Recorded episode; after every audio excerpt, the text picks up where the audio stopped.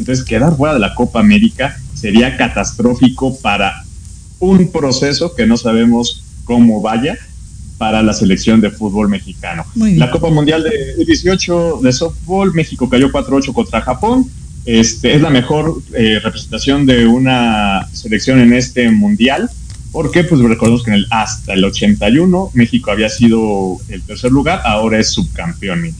Muy bien, pues muy interesante y nos vemos y nos escuchamos la próxima semana. Entre tanto, te mandamos besos y abrazos. Cuídate mucho, George. Un abrazo. Gracias. Gracias. Con esta información me toca despedirme, no sin antes recordarle que tenemos una cita el próximo jueves 4 de la tarde en punto. Soy Liliana Noble. Cuídese, adiós.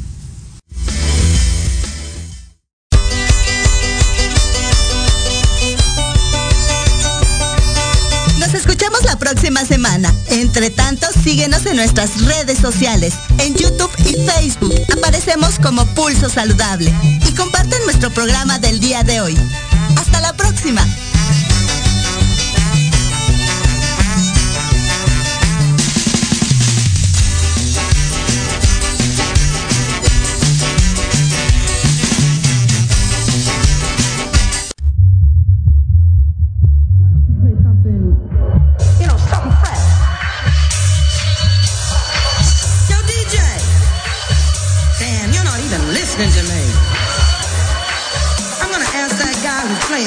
Sentido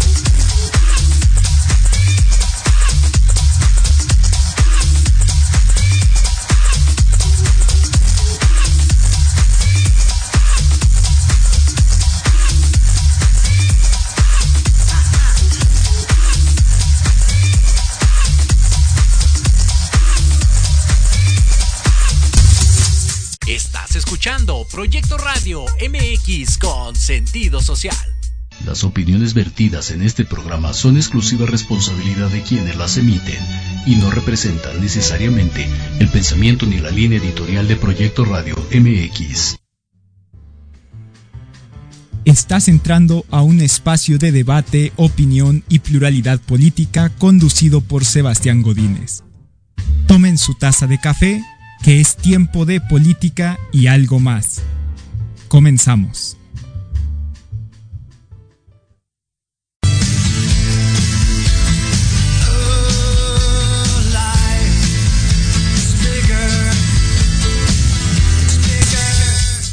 ¿Qué tal? Buenas tardes. Me da gusto saludarles de nuevo en una emisión más de Café Política y algo más.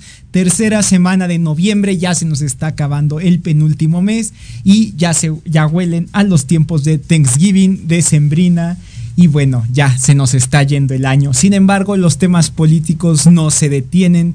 Tenemos mucho de qué hablar, sobre todo por eh, los hechos que están ocurriendo en en el mundo, en nuestro país.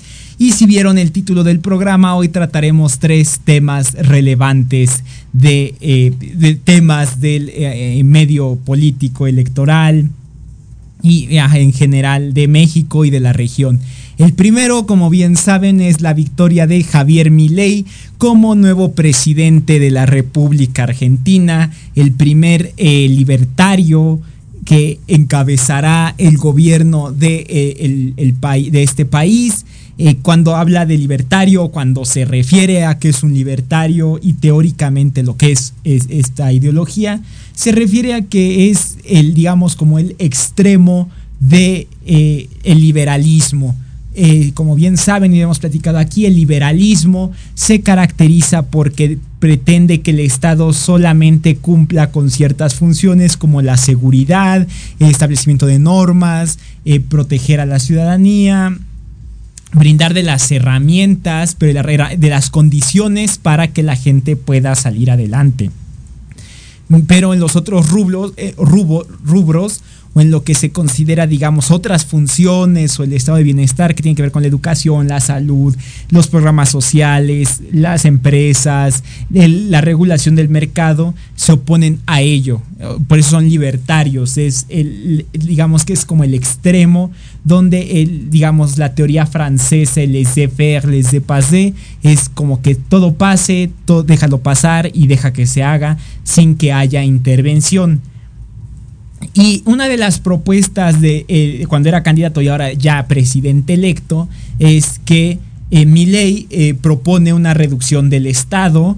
y cuando hablamos de reducción del Estado tiene que ver con la disminución de, ministerios. Allá lo, lo, que nosotros conocemos como secretarías, allá son ministerios. Hay cerca de 19 ministerios y propone dejarlo en 8 o 9.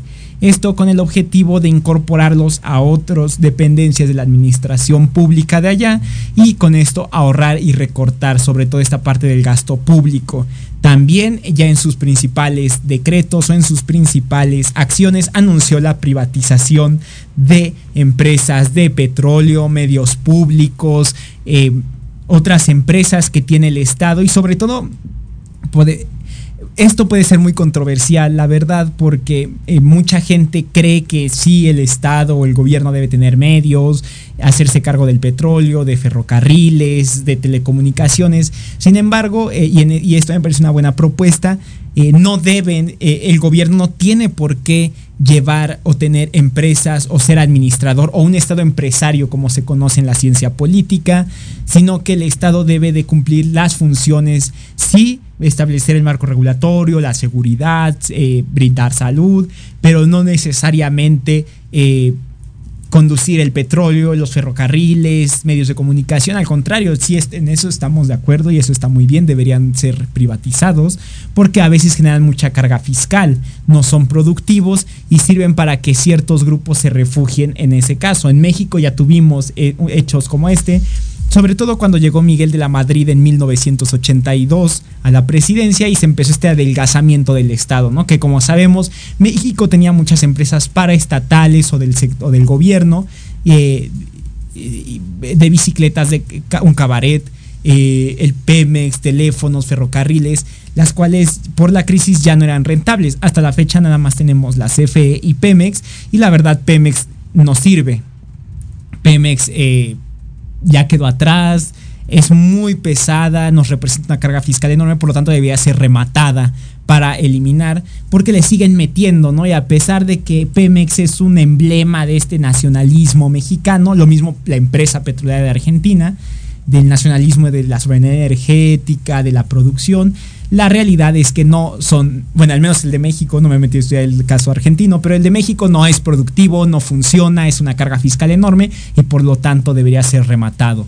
No obstante, Javier Milei ya tiene estas propuestas y comenzará su gobierno el próximo 10 de diciembre. Pero ¿por qué es tan controversial o por qué genera muchas disputas, mucha polarización en las redes sociales? Es porque muchos lo señalan de que sí es un libertario, pero la realidad es que es un, extremista de derecha, otros dicen que es un liberal. La realidad es que no podemos especular porque todavía ni siquiera ha empezado su administración y una cosa es lo que dice o lo que hace en campaña y otra lo que haga ya como gobierno. De hecho, su partido La Libertad Avanza. Solo tiene 34 diputaciones de la Cámara de Diputados de allá, son 563 legisladores federales, por lo tanto no tiene casi nada, tendría que hacer coaliciones con otros partidos de derecha y ahí es donde la derecha más moderada podría frenarle o tendrá que negociar para ceder cargos públicos. También en el Senado hay 81 escaños y el partido de Milei, La Libertad Avanza, solo tiene 7. Por lo tanto, vemos que hay un ejercicio de las y los argentinos de voto diferenciado, lo cual genera que haya eh, esta eh, pues puede haber esta existencia de, pesos y contrapesos dentro del sistema político argentino. La realidad, y eso no podemos negarlo, es que eh, la, realidad es que eh, Milei es un populista, eso sí, y cuando hablamos de populismo no es en afán denostativo, sino que es alguien que apuesta a la que utiliza un discurso agresivo, eh, contra, digamos, esto que llamó la casta, que es la clase política tradicional, es como la mafia del poder aquí en México para nosotros, en, un análisis muy simplón, ¿no? Sin embargo, eh, eh, sí es, es alguien conservador, es la realidad, y a pesar de que él ha dicho que habla que no se opone a que el, el Estado pague el aborto o que es un defensor de la vida, es típico de estos libertarios porque al final de cuentas uno de sus premisas o de sus eh, visiones es que cada quien pueda hacer lo que quiera, obviamente sin lastimar la libertad del otro o agredir a otras personas, tomando en cuenta qué decisión le tomará mayor beneficio a la persona. Sobre, y esto lo ha dejado claro, sin embargo, también se ha declarado un defensor de la vida, lo cual lo pone en el espectro político del conservadurismo social. Eh, hay, hay, muchos rumores donde habla sobre, donde se dice que él, va que él esté en favor de la venta de órganos, como si fuera un mercado. Y eso no hay, es simplemente hay que decirlo, eso es falso, la verdad. eso nunca lo ha dicho en sus discursos, ni lo ha escrito, y no es por defenderlo, pero la realidad es que no podemos caer dentro de las fake news, porque hay mucha gente muy molesta, pero ni siquiera o a lo mejor sí, pero no tantos argentinos y argentinas, sino muchos y muchas latinoamericanos en varios países se han quejado de que ganó mi ley, de que por qué, de que si se votó la extrema derecha, de que los va a llevar a hacer eh, una crisis que va a despedazar el país. La realidad es que mi ley no es el problema hasta ahorita, porque todavía no ejerce el poder. El problema, o más bien la llegada de Javier Milei es una respuesta de la crisis política que vive el sistema político argentino desde que regresó la democracia, la crisis que ha tenido con sus presidentes, la asunción del kirchnerismo con Néstor Kirchner y después con Cristina, la polarización que ellos hicieron en contra de los que no pensaban como ellos, el breve intermedio de Macri y después el regreso de Alberto Fernández y Cristina Fernández a la presidencia y vicepresidencia, pues es lo que está generando esta división y que también es parte de la crisis, no nada más es culpa de ellos, pero que sí, mi ley es la expresión no solo del hartazgo de la crisis económica, que es la principal preocupación, sino de seguridad, de la movilidad social, de derechos, de libertad de expresión. Mi ley, o sea, la jornada electoral el balotaje del domingo, es la materialización de, estas, de esta molestia que tiene la gente. No se pierda, vamos a un breve comercial, no se pierda, vamos a un breve corte y seguiremos hablando de este y otros temas.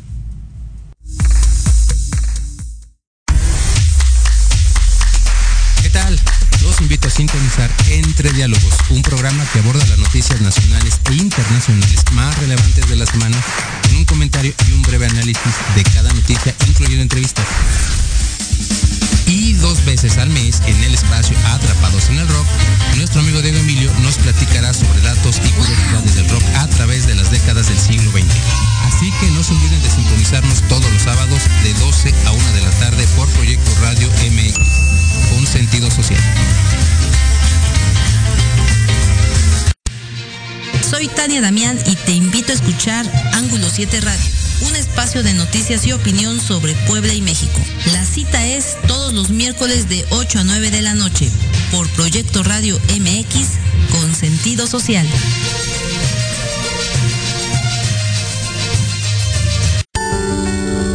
Héroes Anónimos con Diana Marta Calleja y Guillermo Salceda.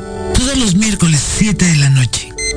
Reconocer a las personas que hacen posible que las cosas sucedan.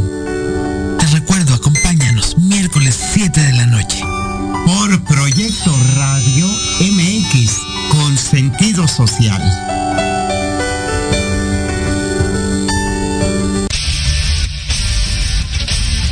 No te pierdas todos los viernes de 6 a 7 de la noche el programa La Sociedad Moderna conducido por Jorge Escamilla H. Un espacio en el que buscaremos, con el apoyo de nuestros invitados, descifrar las características del mundo social y tecnológico en el que vivimos. Un hashtag semanal, especialistas, diversión, música y cultura te esperan. ¿Y tú ya formas parte de la sociedad moderna? Descúbrelo por proyectoradiomx.com.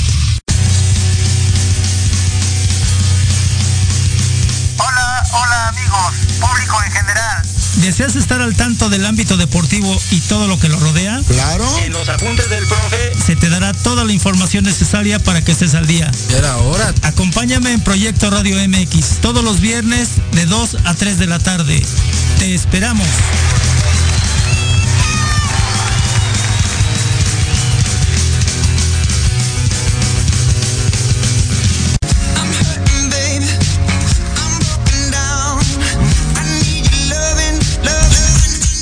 Regresamos de este breve corte comercial. Continuamos analizando las elecciones argentinas.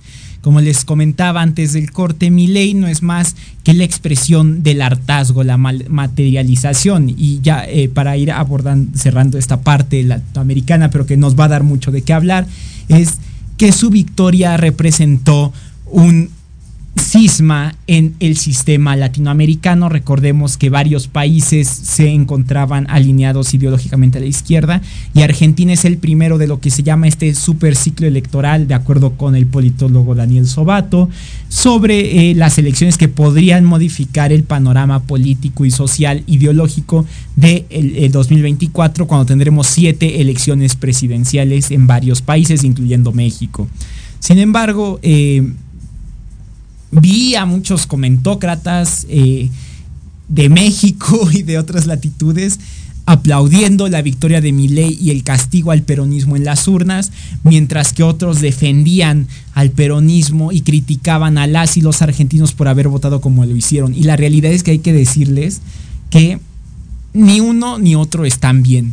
La realidad, lo único que saben cómo viven son los argentinos, son, saben lo que están padeciendo, saben sus problemas, ellos sabrán si resuelven o se ahondan sus problemas, pero nadie tiene la capacidad y nadie tiene la, altura moral para decir que lo hicieron bien, que votaron mal. O sea, por, eh, ejemplo, el presidente colombiano Gustavo Petro eh, salió que qué pena que la gente votó por la extrema derecha, lo hicieron muy mal y les dio un sermón. O sea, la verdad él no es nadie para andar criticando cuando él lavó dinero y recibió dinero del crimen organizado para financiar su campaña electoral. Entonces, así como que mucha altura política para criticar, tampoco.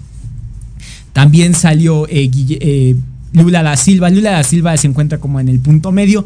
Si bien en su mensaje dijo que eh, eh, había ganado y votado el pueblo argentino y que les deseaba todo el éxito. También habló sobre la ultraderecha y el ascenso del populismo autoritario, aunque digamos lo que en ese aspecto tampoco el o del populismo que, que, asciende en la región, en ese punto él tampoco puede hablar del populismo porque él también es un populista, pero de izquierda, no autoritario, pero él también es un populista. El López Obrador aquí en México y en la mañanera criticó la, eh, la victoria de Milei, dijo que se metieron un autogol las y los argentinos, que a ver cómo les va, que, eh, eh, que apuesta el conservadurismo Milei, que va a ahondar la crisis. Y bueno, o sea, creo que López Obrador es el que menos puede abrir la boca en estos eventos cuando él es el que ha militarizado el país, cuando él es el que mató al, eh, el que ha matado a la gente por el desabasto de medicinas, a los niños y niñas con cáncer, cuando no escucha a las mujeres cuando salen a manifestarse porque las cree conservadoras y parte de la oposición, cuando por él hay atentados contra las y los periodistas porque desde la mañanera escupe la bala y siempre hay un mensajero que la toma y quiere hacer su voluntad, cuando ha polarizado al país, cuando ha buscado dinamitar la corte, los organismos electorales, cuando está inmerso y bañado en corrupción y, con, y eso simplemente se puede comprobar por los miembros que tienen en su gabinete. Digamos, se enojan más la gente se enoja más la gente externa, que nada tiene que ver ahí, que ni vive en Argentina, que los propios y las y los propios argentinos. Al final de cuentas, así es la democracia, permite la transición pacífica de poder a través de las urnas y habrá que ver si ley lo hace mal, lo castigarán en las elecciones intermedias del 27, si lo hace bien, lo, premiarán y posiblemente buscará la reacción, no lo sé es muy apresurado, tan empieza su gobierno. La realidad, y ya para cerrar este tema, es que eh, también hoy se hizo la se tomó la primera foto de ya iniciaron los trabajos de transición entre el peronista Alberto Fernández y Javier Milei. Si vieron estas fotos en redes sociales, dio la vuelta a todos los internautas porque Milei se ve muy tranquilo, cerrado con las manos en, forma de triángulo y eh, este Fernández está tieso, molesto y con cara de que no quiere sonreír le dolió mucho que el peronismo perdiera en las urnas. Sin embargo, hay algo en lo que estoy de acuerdo. porque si el oficialista Sergio Massa, eh, como ministro de Economía, no pudo bajar la inflación como parte del gabinete y del, peronismo? Porque las cosas cambiarían siendo presidente. Eso es la principal este, premisa. Y en segundo, también eh, quiero digo, no creo que nos esté escuchando, pero Sergio Massa, la verdad, eh, su actitud del domingo fue de un demócrata y de un republicano que salió a reconocer los resultados, agradecer, pero sobre todo no polarizó, argumentó y dijo que la gente había tenido la oportunidad de contrastar dos proyectos, el del Estado social y el del Estado, digamos, eh, privatizador, no dijo así, palabras más, palabras menos, pero que se impuso en las zonas del otro proyecto, lo van a respetar, sea una oposición responsable, que ya había felicitado a Javier Milei para, por el triunfo y que estaba eh, y que iba a ponerse en contacto con eh, Alberto Fernández, el presidente, para que iniciara los trabajos de transición y fuera pactada eh, con calma y no hubiera problemas. Y la realidad es que eso es, eso habla muy bien de él porque es una persona, es un demócrata como otro, como a diferencia de otros líderes, que reconoce el papel de la democracia, las urnas y sobre todo que deja en claro que el sistema electoral argentino es fuerte, sus instituciones, se respetan los votos. Y esto es importante porque en un, en un eh, ámbito donde todos estamos viviendo la crisis eh, política del, electoral, donde algunos mandatarios no quieren entregar el poder, como en Guatemala, que ya se le quitó el fuero a Bernardo Arevalo y lo quieren meter a la cárcel antes de que asuma la presidencia, pero también quieren en, en, El Salvador, donde a través de una sentencia de la Corte Constitucional Bukele consigue la reelección consecutiva a pesar de que la Constitución, eh, la Carta Magna ya lo prohíbe. Vimos el intento de golpe de Estado cuando asumió eh, Lula da Silva el poder de los partidos de Bolsonaro. Vimos la toma del Capitolio a días de que Biden asumiera la presidencia de Estados Unidos. Sobre el contexto no es eh, atractivo para la democracia, pero estas actitudes son lo que sí dan sustentan la democracia y para lo que son importantes y que no debemos dejar morir, la verdad. Y aunque muchos no les gusta y es que porque Sergio Massa es un peronista y lo que digan o que es de izquierda, la verdad es que su actitud fue de primera el domingo porque reconoció y sobre todo llamó a la paz, a, todos seguir defendiendo sus ideales, pero siempre por la vía democrática. Y esto la verdad es con lo que yo me quedaría. Habrá que ver cómo eh, inicia su mandato ley el 10 de diciembre, pero sobre todo ver... Eh, la política, no especular ni hacer, ni hacer politiquería, que se metió en un autogol, que si es extrema derecha, que si es libertario. Habrá que evaluar sus resultados, si son buenos o malos, y ver cómo se desarrolla el gobierno, pero sobre todo estas elecciones son importantes porque es el primer país grande de América, es la quinta economía más grande de, la región, que eh, tenía un gobierno de izquierda y ahora transita hacia la derecha, lo cual podría repercutir en el escenario... Mm, político, electoral e ideológico del próximo año. Eh, muchos ya han dicho que si México, que también, o sea, lo que nos deja las enseñanzas, si lo quieren ver así, sin ser simpatizante o detractor de Morena ni de la oposición, es que en las elecciones se expresan, la, gente se expresa y a una mayor votación cambian los gobiernos, a una menor votación se mantiene el oficialismo, pero bueno, son condiciones que viven cada quien, ¿no? Y sobre todo, eh, no. Sobre todo, este, es importante el mensaje, ¿no? Que quiero cerrar con este tema para la primera mitad del programa, y es que reconocer la institucionalidad, los, no polarizar, eh, o, sea, es importante en contextos tan polarizados como los que estamos viendo y sobre todo donde la democracia, de acuerdo a los informes de Bidem, de Idea Internacional, eh, pues ya muchos países pasamos, incluyendo México, de democracias imperfectas a autocracias. Eh, en, Argentina también hubo varios ataques contra las instituciones, contra el poder judicial por parte del peronismo, lo cual nos llama a poner la atención y a ser vigilantes del ejercicio del poder eh, de este modelo de democracia monitorizada, como lo llama John King en Vida y Muerte de la Democracia o en su artículo Democracia Monitorizada. Bueno, pues vamos a cerrar este tema, así las cosas a nivel Latinoamérica. En, este, en estos breves cinco minutos antes de las cinco y media, vamos a hacer un inter con las eh, notas más relevantes de la región.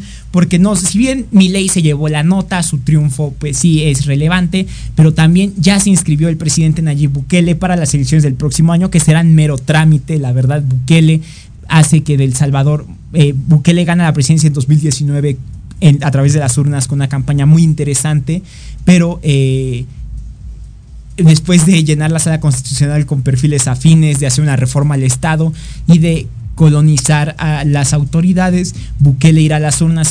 Son las primeras elecciones en febrero del próximo año y estoy seguro de que Bukele ganará porque aparte ha eliminado el financiamiento de los partidos políticos y los candidatos del Frente eh, del Frente Farabundo Martí ya dijeron que eh, como no tienen dinero y de no conseguirlo para diciembre, se retirarán de la contienda porque no pueden, lo cual aumenta las probabilidades de que Bukele se imponga, sobre todo por este modelo tan atractivo y tan el resultado ha dado resultados muy buenos Bukele encarcelando a los criminales y eso es por lo que la gente lo quiere.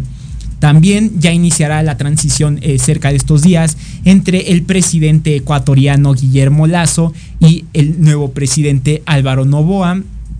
Y sobre todo lo importante, y es aquí como un pequeño comercial, es porque el presidente Lazo ha publicado las memorias de su gobierno. Justo hoy las publicó en físico y en, eh, en vía eh, PDF, bueno, en vía de internet, electrónica para que quien pueda consultarla. Son gratis, pero cualquiera la puede consultar y sobre todo pues era importante para quienes nos gusta hacer análisis de los gobiernos y de los resultados que esté dando.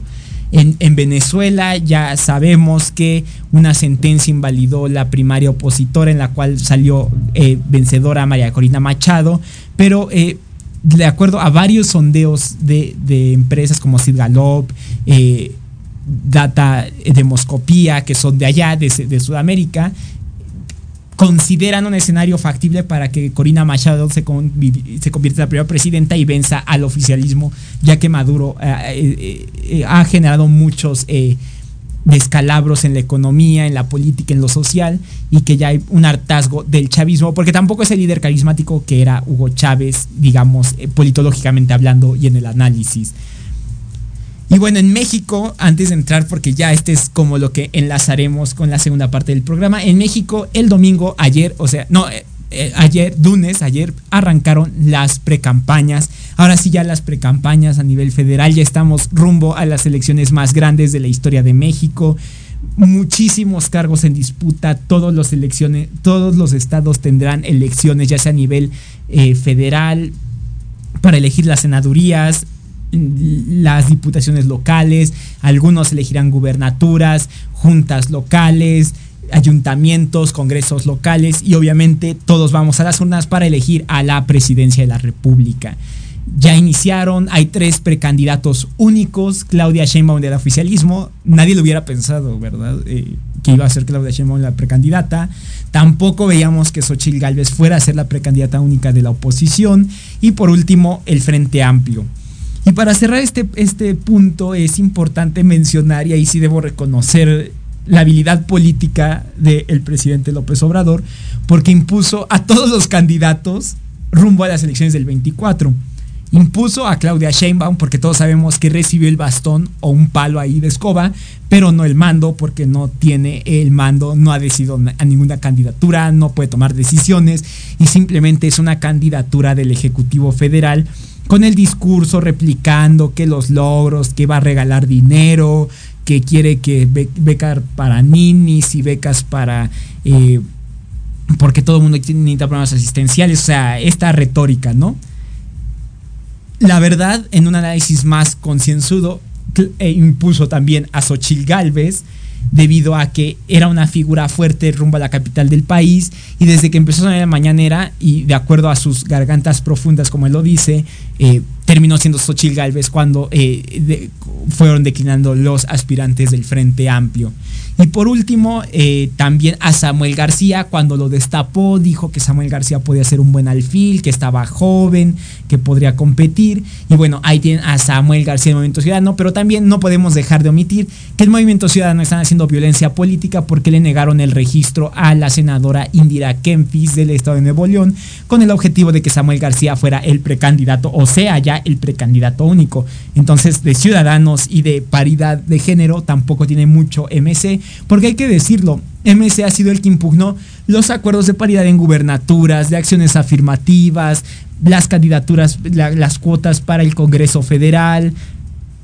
Entonces, pues así como que ciudadano, yo tengo mis dudas, pero paritario tampoco. O sea, con esas actitudes y sobre todo con un candidato como Samuel García, siendo del norte, tan machista, con su esposa Mariana Rodríguez, eh, me ahorro las palabras, pero ustedes saben a qué me refiero y por qué camino vamos. Sin embargo, a pesar de que ya estamos en el tema electoral en México, rumbo a las elecciones más grandes de la historia el próximo 2 de junio, eh, la noticia del viernes, o bueno, una de las noticias del viernes fue que se casó Claudia Sheinbaum con Jesús Tavira. Por fin se casó. ¿Y esto qué quiere decir? ¿Por qué es relevante? Van a decir, ¿por qué eso nos estás platicando de matrimonios y de elecciones? Porque el matrimonio eh, por sí solo es un contrato. Quitándole la parte del amor, del romanticismo, el matrimonio es un contrato que permite la extensión de derechos. Así lo define la Suprema Corte. Y es la verdad, este, existe un papel y está el contrato de que tú aceptas, ya, ya conociste a la o la persona, a él o la persona con la que quieres casarte y o, quieres estar, y eh, eh, es la oficialización de ese acuerdo y es la extensión de derechos, porque cuando uno se casa tiene acceso a otros derechos eh, compartidos, pero son otros derechos, así lo define la, el máximo tribunal del país. y además en política sería ilógico mencionar que el matrimonio de hombres y mujeres, eh, digamos, ya sea de, ahorita les voy a exponer varios casos, no tiene que ver con posicionarse en eh, la opinión pública, ganar votos, dar esta simpatía o esta visión de que son eh, una familia tradicional, porque la verdad hay que decirlo, vivimos otros tiempos y aunque mucha gente ya no se quiere casar o ya, ah, ya, ya, no, está, ya no existe esa familia tradicional, sino que ya hay familias diversas, homoparentales, eh, familias que ya no son papá, mamá e hijos, sino que viven con el papá, nada más con la mamá, o bien con los abuelos, etcétera. Ustedes saben a qué me refiero. La familia tradicional sigue siendo una institución muy importante para los políticos, las y los políticos. Y esto voy a empezaré con los casos mexicanos porque son los que a lo mejor más conocemos o más, han escuchado. Sin embargo, eh, tienen que ver, eh, hay otros en el mundo y ahí es cómo se posicionaron, es lo que vamos a estar platicando esta tarde. Si bien Sheinbaum se casó eh, con Tavira, no es la primera vez, de hecho Sheinbaum eh, replicó la estrategia de Enrique Peña Nieto con Angélica Rivera. Y van a decir, ¿por qué? Cuando eh, Peña Nieto anuncia en 2008 su noviazgo, ojo, su noviazgo con Angélica Rivera o La Gaviota en el programa Shalala de Sabina Berman y Katia de Artigues, pues es donde, ay, sí andan. Todavía era eh, gobernador del Estado de México, pero ya estaban rumbo a las presidenciales del 2012. En, asimismo, Sheinbaum anuncia también su matrimonio, pero en el programa de Marta de Baile en W Radio, que se va a casar, que quiere algo pequeño, eh, y justo es en, en aras de construir eh, esta imagen. Ah, destapa que está Jesús Tavira, que tiene mucho, le cuenta su historia, que son científicos, que se reencontraron y ya saben este cuento de hadas. Casualmente los dos se casan en vísperas de la elección presidencial. Claudia Sheinbaum se casó el viernes pasado y Peña Nieto también lo hizo en Peña Nieto lo hizo en diciembre del 2011, cuando ya era el precandidato único a la presidencia por el PRI. No es, en, política no hay casualidades, esto es una estrategia bien estudiada donde van a un programa de chismes o bueno, de radio o de, sí, de farándula, hablan, dan la noticia, la sueltan y ¡pum! Se extiende como pólvora entonces todo el mundo, ay, que se va a casar hasta que materialicen su amor. El objetivo fundamental en estos dos casos era ganar a los electores. En México no ha habido presidentes eh, de la época moderna, o sea, digamos desde la posrevolución, o incluso desde antes de la revolución, eh, que no estén casados.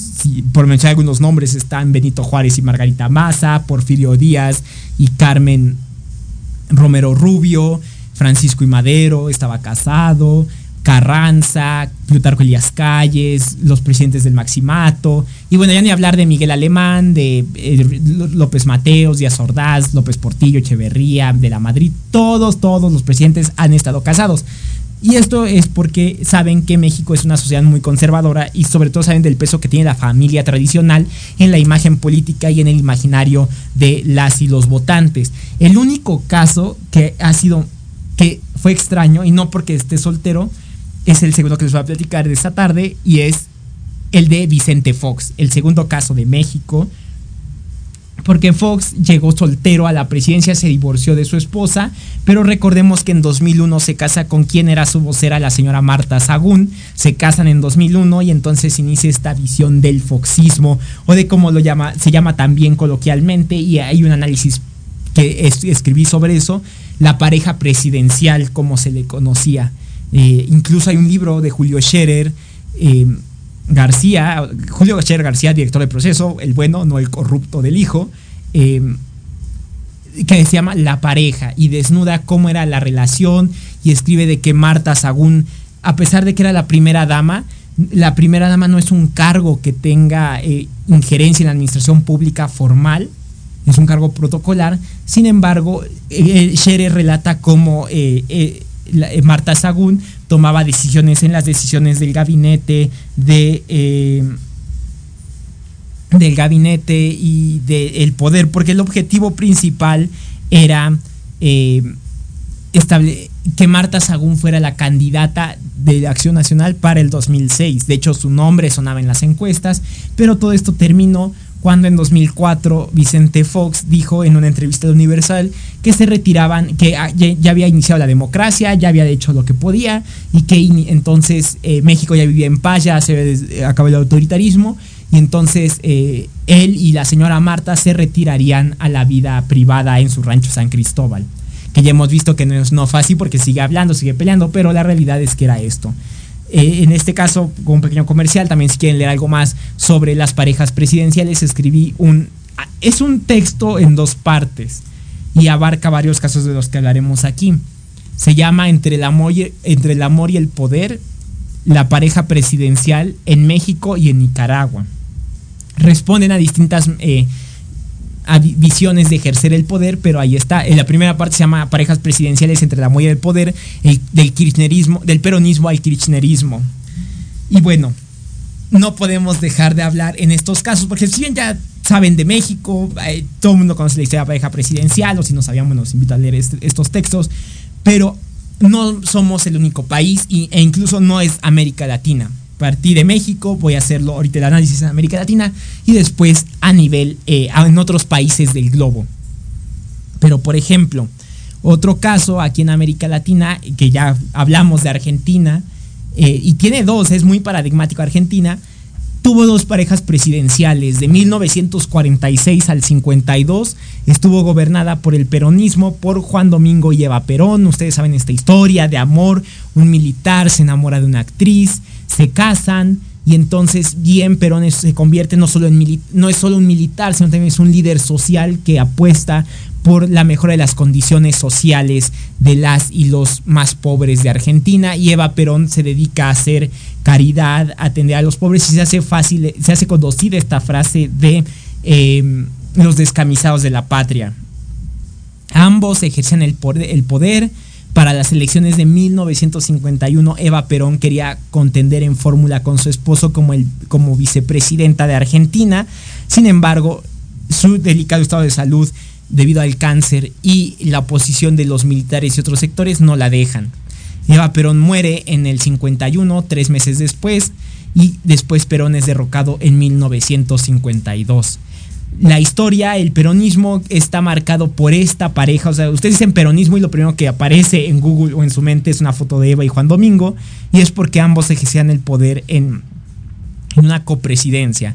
Lo que muestra que si bien el matrimonio, independientemente de que si quisieran o no, eh, sirve para ejercer el poder y son muestra de lo que es el apoyo, sobre todo por en una imagen muy emblemática, no sé si la han visto, la pueden buscar, como el abrazo, del el abrazo peronista o el abrazo del Día de la Lealtad, cuando Eva ya muy enferma en el último discurso que da en el, en el balcón de la Casa Rosada en el 51, eh, se desvanece y abraza a Juan Domingo, terminan abrazados y eso se ha vuelto una imagen muy emblemática. Sin embargo, yo también les hablé que hay dos casos más emblemáticos de la Argentina y casualmente todos son del peronismo.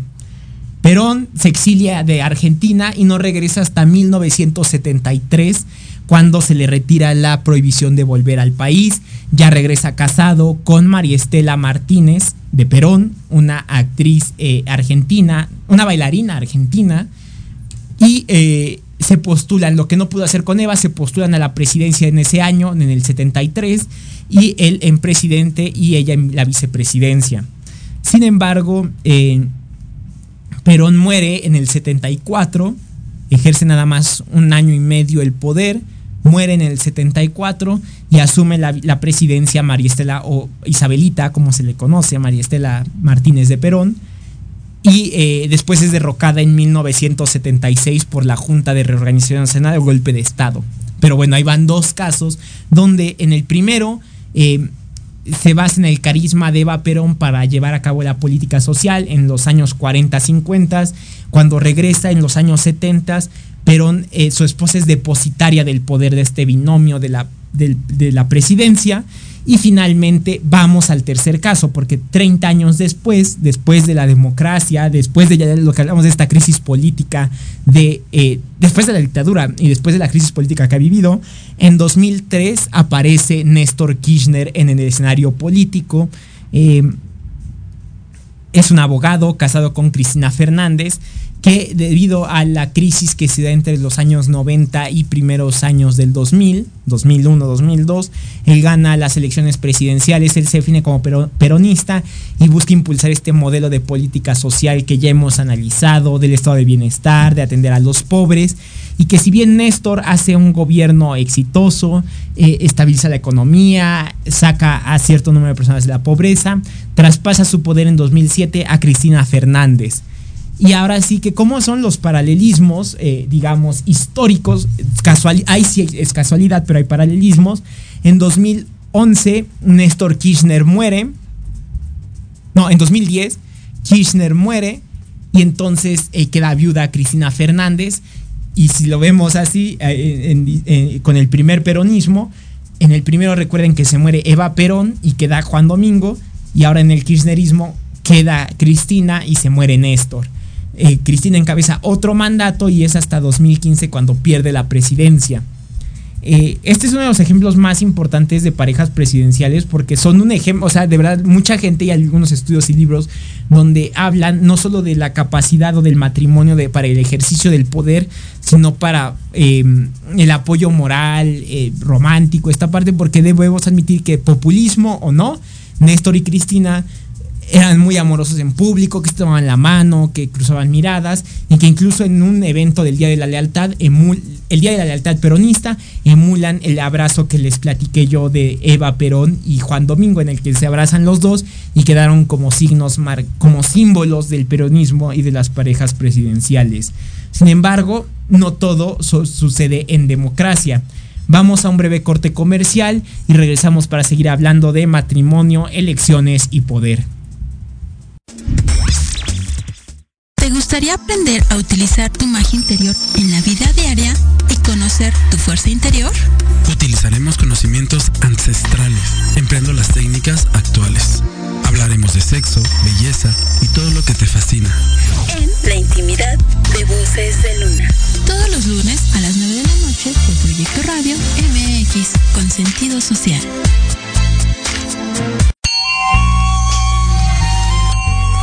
Esperamos todos los martes de 8 a 9 de la noche en este tu programa, Misticismo Judío y Kabbalah, donde aprenderás a desarrollar todo tu potencial. En Proyecto Radio MX con sentido social.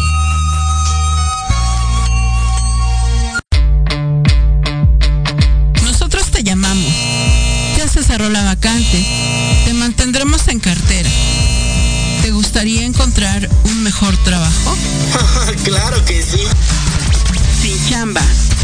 Escúchanos todos los sábados a las 12 del día, en donde tendrás los mejores tips, herramientas, consejos de expertos para encontrar el mejor trabajo de tu vida.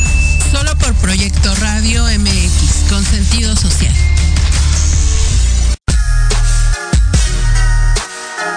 Los espero todos los lunes a partir de las 7 de la noche en Victoria Ruiz Salón, donde encontrarás tips para tu cabello, tips para tu maquillaje, de la mano de grandes expertos, solo por Proyecto Radio MX con sentido social.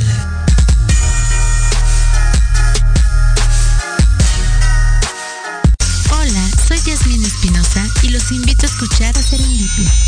Todos los viernes en punto de las 8 de la noche, donde podremos platicar sobre temas de salud física, mental, emocional, deporte y mucho más en compañía de grandes expertos. Solo por Proyecto Radio MX, con sentido social.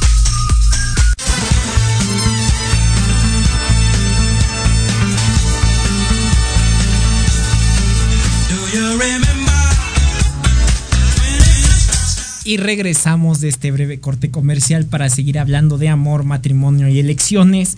Les platiqué que íbamos, que abordaremos otros dos casos de América Latina antes de salir de la región. El primero eh, tiene que ver también de matrimonios con, eh, pero ya no en democracias, sino que en, en regímenes autoritarios. Y esto es importante porque también se menciona eh, en, el texto que les mencioné, en la de parejas presidenciales, el sandinismo nicaragüense, en la parte donde viene la de Fox, hablo sobre el matrimonio de Daniel Ortega y Rosario Murillo. Eh, esta historia es importante y van a ver cómo cambia, pero el matrimonio se mantiene y cómo la perspectiva y la democracia pueden perecer, pero el matrimonio se mantiene con otros objetivos. Al final les platico cuáles. Daniel Ortega y Rosario Murillo se conocieron luchando contra la dictadura de Daniel Ortega, encabezaron la Junta de Reorganización Nacional y vieron el nacimiento de la democracia en los años finales de los 80 y principios de los 90.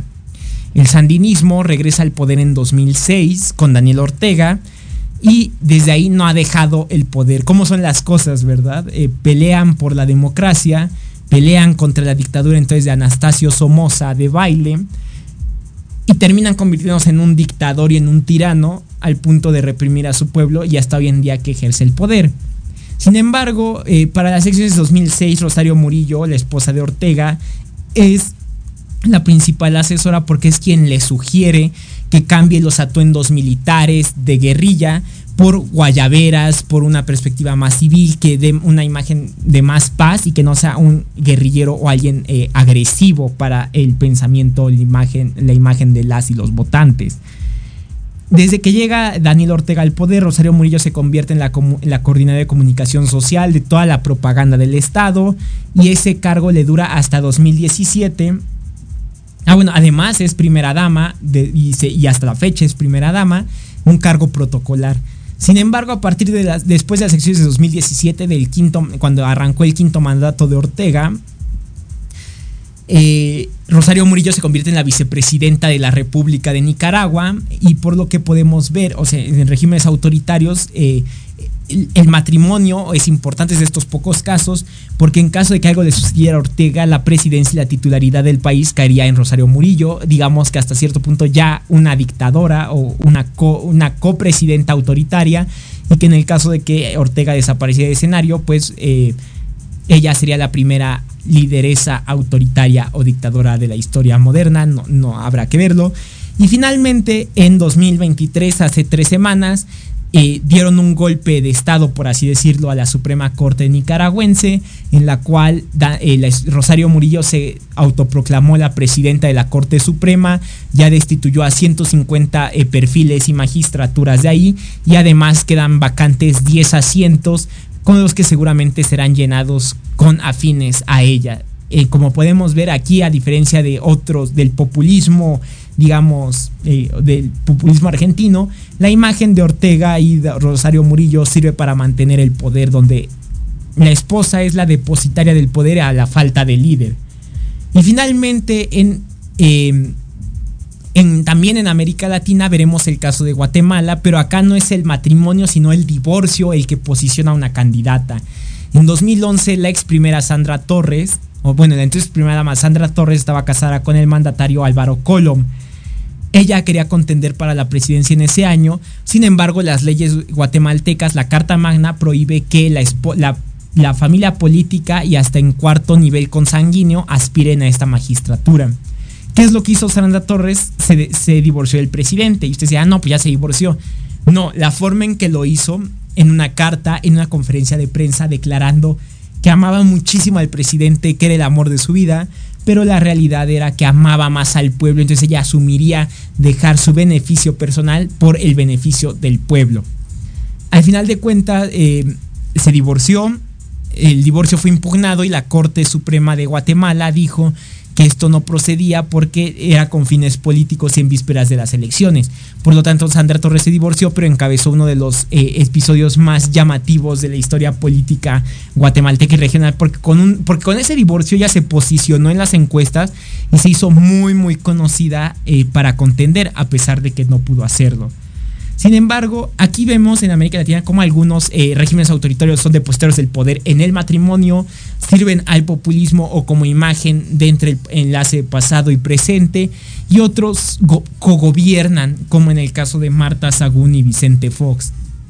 Sin embargo, ya saliendo de nuestra zona de confort, hay tres casos interesantes más de los que les quiero platicar. Uno brevemente es de Francia, donde la soltería juega en favor de un candidato. Estoy hablando del ex mandatario galo François Hollande, un presidente del partido, fue, presidente, fue mandatario por el Partido Socialista Francés, eh, mucho antes que Macron, un año, un, periodo antes que Macron. Y él no, no se casó, es el único presidente que ha llegado soltero a la presidencia francesa y se volvió de acuerdo a, a, periódicos como Le Figaro, Le Monde, Vogue, se convirtió en el soltero más codiciado de Francia, porque era el presidente y es el único que ocupó el palacio del Eliseo, estando soltero. Inició y terminó soltero, aunque se le em, se especuló que tenía varios noviazgos con distintas mujeres, pero esos son otros dichos. Ahí vemos cómo la soltería juega en favor de un, de un personaje, de un mandatario, para ser eh, muy codiciado y popular hasta cierto punto. Pero los otros casos que yo quiero platicarles son muy eh, paradójicos. El primero es el de Margaret Thatcher, la dama de hierro, primera ministra del Reino Unido en 1979. Sin embargo, su historia de el matrimonio y su ascenso se eh, van antes de llegar a jefa de gobierno del Reino Unido. En 1951 ella compite por el distrito de Dalford y frente al candidato laborista. Ella por el Partido Conservador pierde. Y de acuerdo a sus memorias de los 10 años en Downing Street y su biógrafo autorizado George McKeegan escribe que nunca, nunca hubiera podido ascender en la política si ella no se hubiera casado con su esposo Dennis Thatcher. ¿Y esto por qué? Eh, el señor Thatcher era un empresario del Partido Conservador que apoyó la campaña de Margaret Thatcher. Y aquí cabe un, pequeño paréntesis, no sé, Thatcher es el apellido del esposo, pero es Margaret Roberts originalmente. Entonces, en ese momento, antes de casarse, Margaret Roberts compite y pierde.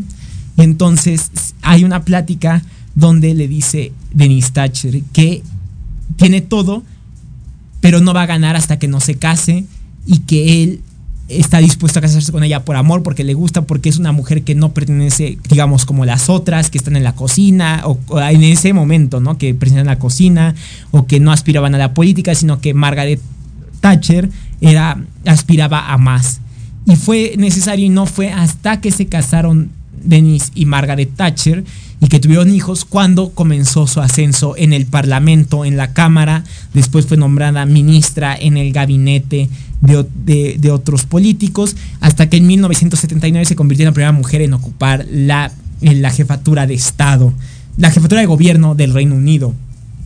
Aquí vemos cómo para los votantes y para los mismos partidos es importante que a veces las y los hombres que aspiran a un cargo público pues den esta imagen de la familia tradicional.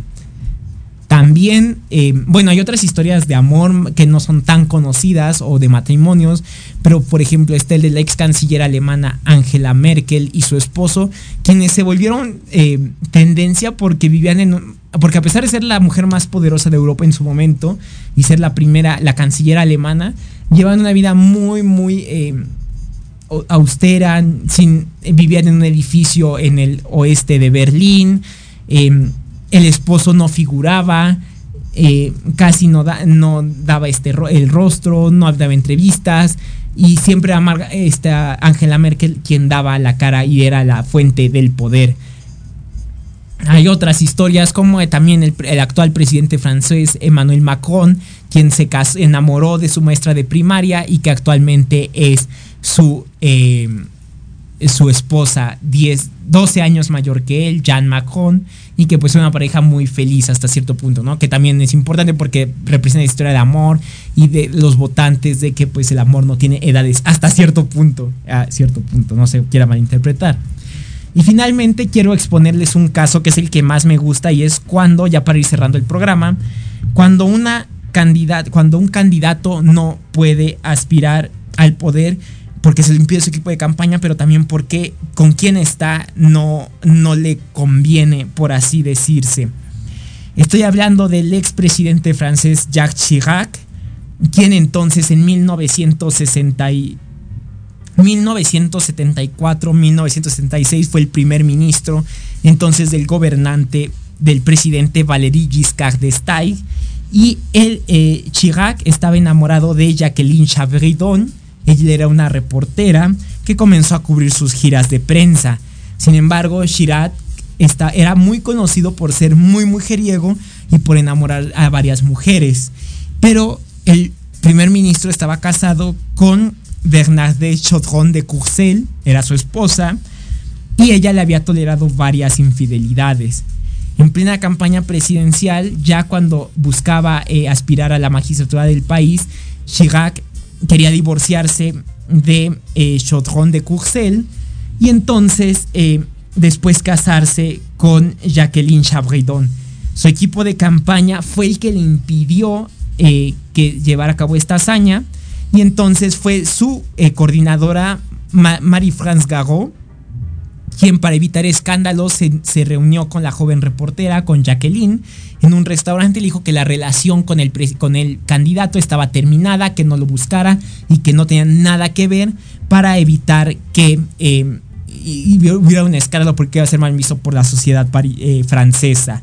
Sin embargo, semanas después de esto, eh, el, apartamento de Jacqueline Chabridon sufre un asalto y casualmente no se llevan nada más que las cartas que Chirac le había escrito. Así es esta historia como Chirac pierde al amor de su vida, se queda casado con su esposa Bernadette de Courriel. Sin embargo, eh, digamos que para Chirac fueron dos derrotas, porque pierde al amor de su vida, a la reportera, a Jacqueline, pero también pierde la presidencia y no es hasta 1995 cuando logra llegar al Palacio del Eliseo, o sea, 20 años después. Como podemos ver, son estos casos donde el matrimonio juega un, eh, papel importante en el electorado, en los equipos de campaña, pero sobre todo también son historias de amor, desamor, dolor y que son muy interesantes y que también pueden ser analizadas desde la ciencia política y que la verdad esta parte me gustó mucho. Hemos llegado al final del programa se fue volando, pero la verdad, antes de despedirme, yo quisiera invitarlos a que, si quieren saber más sobre los temas que estamos platicando el día de hoy, em, puedan leer mi análisis en Politics de ayer. Se llama Milei, Massa y la crisis del sistema político argentino. Es sobre por qué llegó Milei a la presidencia. En Círculo Rojo para hoy escribí em, matrimonio de matrimonios, elecciones y poder, que son todos estos casos que les estoy comentando y hay algunos otros, están más desarrollados. Y también para que me escuchen en W Radio, en Noticias W, en W Radio con Vero Méndez. En, también hablo sobre estos paralelismos de los matrimonios y elecciones. Se ha acabado el, el tercer programa de noviembre, nos queda uno más la próxima semana y seguramente seguiremos viendo muchos temas que son de gran relevancia porque la política no se detiene.